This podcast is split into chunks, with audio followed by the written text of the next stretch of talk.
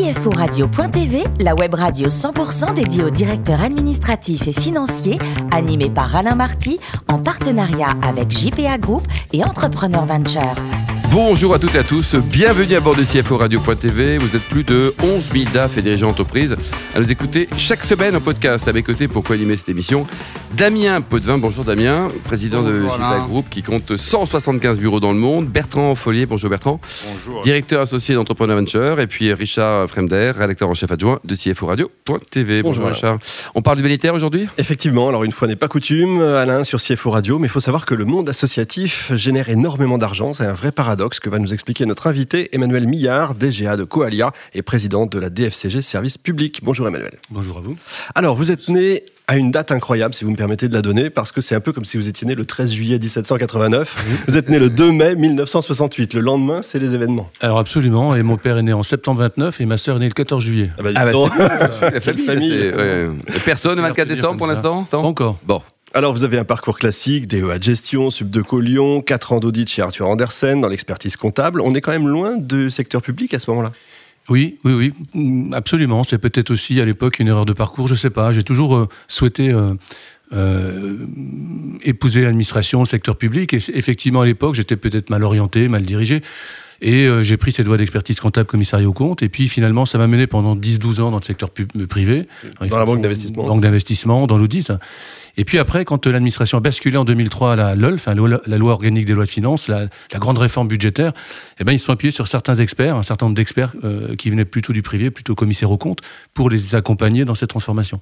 Et donc j'y suis tombé depuis 2003 jusqu'à maintenant, et effectivement, je ne regrette Voilà. pas ce parcours. On va y revenir justement sur ce parcours parce que vous avez plein d'horizons différents, mais vous entrez donc au ministère des Affaires étrangères. Pour commencer, le Quai d'Orsay, ça fait rêver quand Ah, même. ça fait rêver, eh bien, ça fait rêver. Il y a les petits fours, il y a enfin tout ce qui va avec. hein. C'est- les soirées de l'ambassade. Panache de la France. euh, le j'ai- à l'époque j'ai- Ouais, c'est ça. J'ai eu la chance de pas mal bourlinguer hein, euh, l'ensemble des ambassades dans le monde. J'ai accompagné cette transformation, notamment sur le regroupement des ambassades, hein, des grandes et petites des moyennes ambassades. On a mis en place une comptabilité euh, de coûts. Enfin, c'était vraiment une vraie transformation. Et euh, j'y passé un petit peu moins de six ans extraordinaires, exceptionnels. Les diplomates sont des gens, euh, quoi qu'on en pense et quoi qu'on en dise, qui sont assez ouverts quand même, assez curieux et qui aujourd'hui sont assez tournés sur l'économique, sur l'entreprise. C'est un vrai changement de, paradigme. Mmh. On a combien d'ambassades dans le monde d'ailleurs? Alors on est fiers, hein, on est toujours fiers. On a, on est le deuxième réseau mondial derrière évidemment les États-Unis et Oui. ensuite on est à égalité avec euh, la Grande-Bretagne. Mais on peut se poser la question de savoir si on a besoin toujours d'avoir euh, 160 ambassades. en- Oui, ça c'est une vraie bonne question aussi. Ouais. Surtout avec surtout quelques, dans des de dettes, hein. dans Oui. des villes européennes. euh, voilà. On est bien d'accord. Alors après le Quai d'Orsay, c'est Bercy. Vous prenez la direction du budget avec l'idée d'apporter un vrai changement, à savoir passer d'une logique comptable à une logique budgétaire, hein, c'est ça? Alors, je- exactement, je compléterais même passer d'une logique de moyens à une logique de résultat. En réalité, c'est ça. On a, essayé de transformer, euh, transformer l'administration. Euh, cette loi a été votée en 2001. Alors, c'est vrai que c'était un coup de tonnerre, hein, finalement, euh, cette loi qui a mis à peu près 10 ans à se mettre en place. Hein, 10 ans avec des outils énormes comme Chorus, par exemple. Les Russes ont essayé à une époque de nous, de nous acheter Chorus, pour vous dire. Euh, et, euh, et donc, euh, ça a pris dix ans vraiment pour installer, irriguer toute l'administration, finalement, avec ces outils. et aujourd'hui, on peut considérer que bah, le coup est plutôt bien parti. et l'étape suivante, c'est effectivement de peut-être de piloter. On, avait la semaine dernière les assises nationales des services publics sur le thème gestion publique, gestion privée. Convergence, divergence. Eh ben, je pense que l'idée demain, c'est effectivement d'essayer de rapprocher finalement de mondes qui ne se connaissaient pas vraiment bien. Et enfin, après être devenu secrétaire général d'Univers Science, hein, qui regroupe la Villette, euh, la Géode et le Palais de la Découverte, pour moderniser un peu tout ça, vous devenez en 2018 DGA de Coalia, une association dont il faut absolument que vous nous fassiez faire le tour du propriétaire. Ah ben, je vais vous faire, faire le tour des propriétaires. Alors, euh, effectivement, Coalia, c'est une. Alors, vous avez raison de préciser que le secteur associatif en France, c'est 80 milliards d'euros. Donc, c'est quand même pas rien. C'est quasiment le troisième ou quatrième secteur. Euh, Ça génère 80 qui crédit de, de- de crédit effectivement euh, dans le budget de l'État. Donc c'est énorme. C'est aussi euh, à peu près 250 000, 300 000 salariés. Donc c'est- un secteur énorme. Et Coalia, c'est une association qui a été créée par quelqu'un que vous connaissez certainement tous, hein, qui a écrit Indignez-vous, Stéphane Essel, en 1962. Stéphane Essel, diplomate que j'ai eu la chance de rencontrer à deux reprises, et notamment à Trouville, Alain. Euh, et Stéphane Essel a, eu cette idée de, quelque part à l'époque, un petit peu comme l'abbé Pierre d'ailleurs, de d'aider finalement, d'accompagner les migrants à l'époque hein, qui venaient travailler en France. C'était la grande époque finalement de la, du boom économique des années 70. Et donc il a finalement décidé d'aider, d'accompagner ces migrants historiquement plutôt l'Afrique subsaharienne. Hein, c'est plutôt notre fonds de commerce entre guillemets. Hein. Et, donc, euh, c'est parti de là, en réalité. Aujourd'hui, Coalia, c'est trois grandes activités. C'est ce qu'on appelle les foyers travailleurs migrants. C'est aussi ce qu'on appelle maintenant l'urgence euh, sociale. Hein. C'est effectivement euh, ben, les, centres d'accueil de demandeurs d'asile, les plateformes d'accueil de demandeurs d'asile, les CHRS, centres d'hébergement d'urgence. Enfin, c'est tout le débat politique actuel. Et puis, la troisième grande activité de Coalia, qui n'est pas pas très connu, c'est le secteur médico-social, puisque Coalia détient à peu près 60 EHPAD ah oui. ou foyers d'accueil médicalisé. Donc c'est, on, est, on est dans les 10 gros acteurs français, petit acteur, mais dans les 10 premiers. Mmh. Et donc Coalia, c'est tout ça. C'est tout ça, c'est plus de 4000 salariés aujourd'hui, donc on fait partie des gros du secteur, hein, comme la Croix-Rouge, comme euh, France Terre d'Asile, euh, euh, la Fondation Emmaüs, la Fondation Abbé Pierre, donc on est 4-5 comme ça, de gros gros acteurs. Et puis c'est surtout un secteur associatif qui a besoin de se construire. Qui a besoin aussi d'être quelque part un peu plus accompagné, un peu plus réglementé. Mmh. On parlait tout à l'heure de, trop de normes, et ben, dans le secteur associatif, je pense qu'il y a besoin quelque part aussi de mettre un petit peu d'ordre là-dedans. Euh, et donc, effectivement, moi, je ne regrette pas du tout ce passage. Hein. Je ne vous cache pas que passer de Bercy. oui, il y a un choc culturel quand même. Hein. C'est plus qu'un choc culturel. Mais aujourd'hui, j'y suis bien. J'y suis bien parce qu'effectivement, ça nous permet aussi de voir la réalité des choses, hein, euh, d'avoir ce, j'en parlais euh, quand on a préparé cet entretien, mais de voir ce que c'est que sur le terrain finalement, parfois côtoyer la misère, la difficulté sociale, euh, venant d'un parcours assez classique, finalement, ben, ça vous permet de voir les choses autrement. Damien?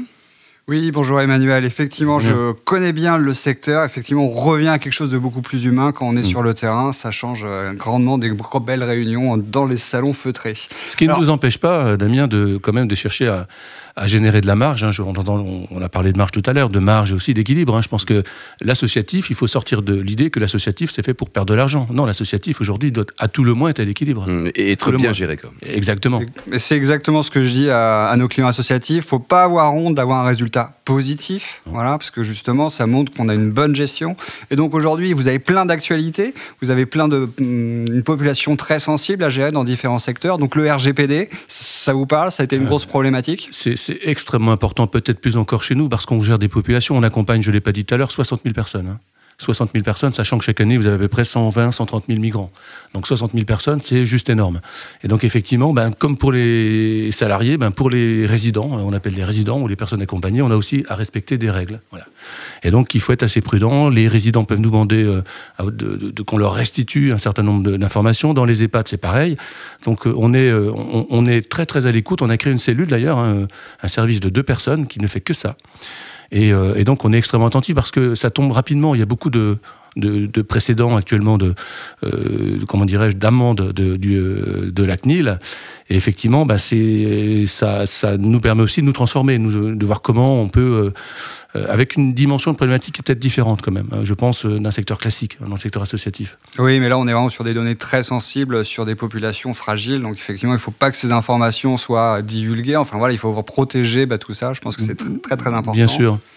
Vous parliez de réforme. Effectivement, vous avez sûrement vu qu'il y a une réforme sur le secteur associatif, des présentations des comptes annuels à partir du 1er janvier prochain. La question, bah écoutez, moi, je, je bon, je, je, on va pas faire de politique, mais je trouve que le budget 2020, pour le coup, hein, je sais pas, j'ai passé 5 ans à Bercy, je pense que le budget 2020 est plutôt un bon budget, voilà, est plus, plutôt un bon budget, notamment pour le secteur associatif. Ça faisait des années, quand même, hein, il faut le dire. Hein, il faut dire que sur le, secteur associatif, il y a un véritable effort qui est fait en direction du logement accompagné et en direction de la pauvreté.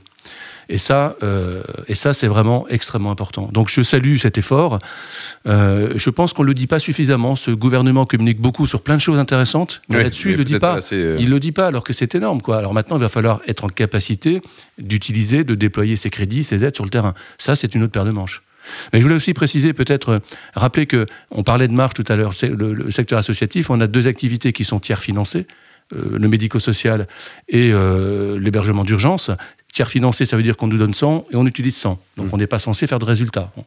Si on fait du résultat, il y a des conditions pour le garder, etc. En revanche, on a aussi hein, le- le- ce qu'on appelle l'hébergement social adapté, donc tous les foyers de travailleurs migrants pour lesquels c'est une activité pour compte propre, qui nous permet de générer effectivement euh, des fonds propres, etc. Donc tout ça doit pouvoir s'équilibrer dans un compte de résultat. Aujourd'hui, euh, Coalia, le groupe Coalia, c'est à peu près 400 millions d'euros. 400 millions d'euros en volume. SOS, le groupe SOS, qui est un groupe, euh, le, le groupe le plus important, fait un milliard d'euros. Oui. Ah Bon, on- mais enfin, on, voilà, on est quand même euh, Un acteur important. un acteur important. ouais. Damien? Et donc, est-ce que vous faites aussi des reportings non financiers, c'est-à-dire satisfaction, entre guillemets, des populations euh, que, vous, euh, que vous surveillez? Quel est l'impact sur, euh, sur ces populations? Quel est l'effet, finalement, de vos travaux? Je pense que c'est très important aujourd'hui. C'est combien de personnes sont finalement gérées? Combien de personnes sont sorties de, de leurs problématiques? Ça, je pense que c'est un- une donnée importante pour vous. C'est très important. Il n'y a, pas que, effectivement, il pas que le technique, il y a le technique, il y a l'humain, il y a l'accompagnement. Et on est euh, peut-être plus encore maintenant euh, sensible à ces questions-là. On a euh, notre président, c'est le préfet Carinco, très connu. hein, le préfet Carinco pré- plusieurs fois préfet, préfet de Paris. Il était également directeur de cabinet de Borloo pendant des années. Il est président de la Crue aujourd'hui et président de Coalia Association. C'est une vocation pour lui. Donc il porte effectivement à cœur ce projet-là d'accompagner de jusqu'au bout finalement de la démarche de l'ensemble des demandeurs d'asile, des réfugiés, etc. Donc euh, on les accompagne pendant leur démarche et ensuite on les accompagne quand ils sont régularisés finalement dans la vie active en France. C'est important. Un suivi Bertrand? Oui, euh, bonjour Emmanuel. Ce que j'aimerais savoir, c'est euh, vos financements proviennent entre public et privé, proviennent d'où? C'est-à-dire votre euh, parce que, Alors c'est une bonne même question. propre, ou Ouais. même ressources propres. Alors, depuis deux ans, euh, les financements, euh, les, les trois grandes activités que j'évoquais, l'activité aujourd'hui qui explose complètement, c'est l'urgence sociale. L'urgence sociale, aujourd'hui, c'est plus de 110 millions d'euros euh, d'aides, qui sont des aides Sur les 400 au total? Sur les 400, exactement. ouais. Et, et donc là-dessus, ça devient l'activité la plus importante. Euh, donc tiers financé, c'est-à-dire financé par, euh, en l'occurrence par les départements ou par euh, les ARS pour le médico-social. Et pour euh, les foyers travailleurs migrants, on a euh, évidemment, on garde une, partie des, des, des redevances, on ne parle pas de loyer, mais de redevances des résidents. Et cette redevance, elle peut être aidée avec des APL, des aides spécifiques pour les résidents qui leur permettent de compléter finalement leur redevance. Voilà. Donc c'est globalement, c'est du 60, 60% public, Mmh. 40% privé. Et, et après, est-ce que on peut faire plus avec moins? Ce que je veux dire, c'est quelque part, est-ce que l'année prochaine, on peut se dire, ben, on va essayer de faire autant de choses, combattre autant de problématiques, mais avec 380 millions? C'est-à-dire qu'à un moment donné, est-ce qu'il ne faut pas euh, se poser cette question-là au niveau de l'État en général? Ouais. On parle de réforme, on parle de dette, on parle de déficit. Et à votre niveau, justement, est-ce qu'on peut le faire? Alors on est, euh, on est une association assez visible de par euh, le renouvellement de l'arrivée de notre président, un conseil d'administration qui, qui avec des personnes qui sont quand même, euh, on a d'anciens ministres hein, dans notre conseil d'administration, on a Emmanuel Cos par exemple, on a euh, d'autres personnes, euh, on a Thierry Repentin, ancien ministre de François Hollande, donc on a un conseil d'administration plutôt costaud, donc on essaie de se de, de porter tous ces messages effectivement, mais euh, il y, a- il y a le le volet politique, puis aussi, euh, je dirais, le- le- le- le- l'efficience de l'association. Je vous disais tout à l'heure qu'effectivement, euh, bah, une association, c'est comme une entreprise. D'ailleurs, on n'est plus une association, on est une entreprise associative. 4100 personnes, on est, Mm. on est une grosse entreprise. On paye des impôts, enfin bref, tout ça. Donc effectivement, je pense qu'on a besoin aujourd'hui, on n'est pas au bout du tunnel, de se réorganiser, de s'améliorer, de travailler sur les outils. Euh, C'était un peu l'âge de pierre, hein, je vous le cache pas.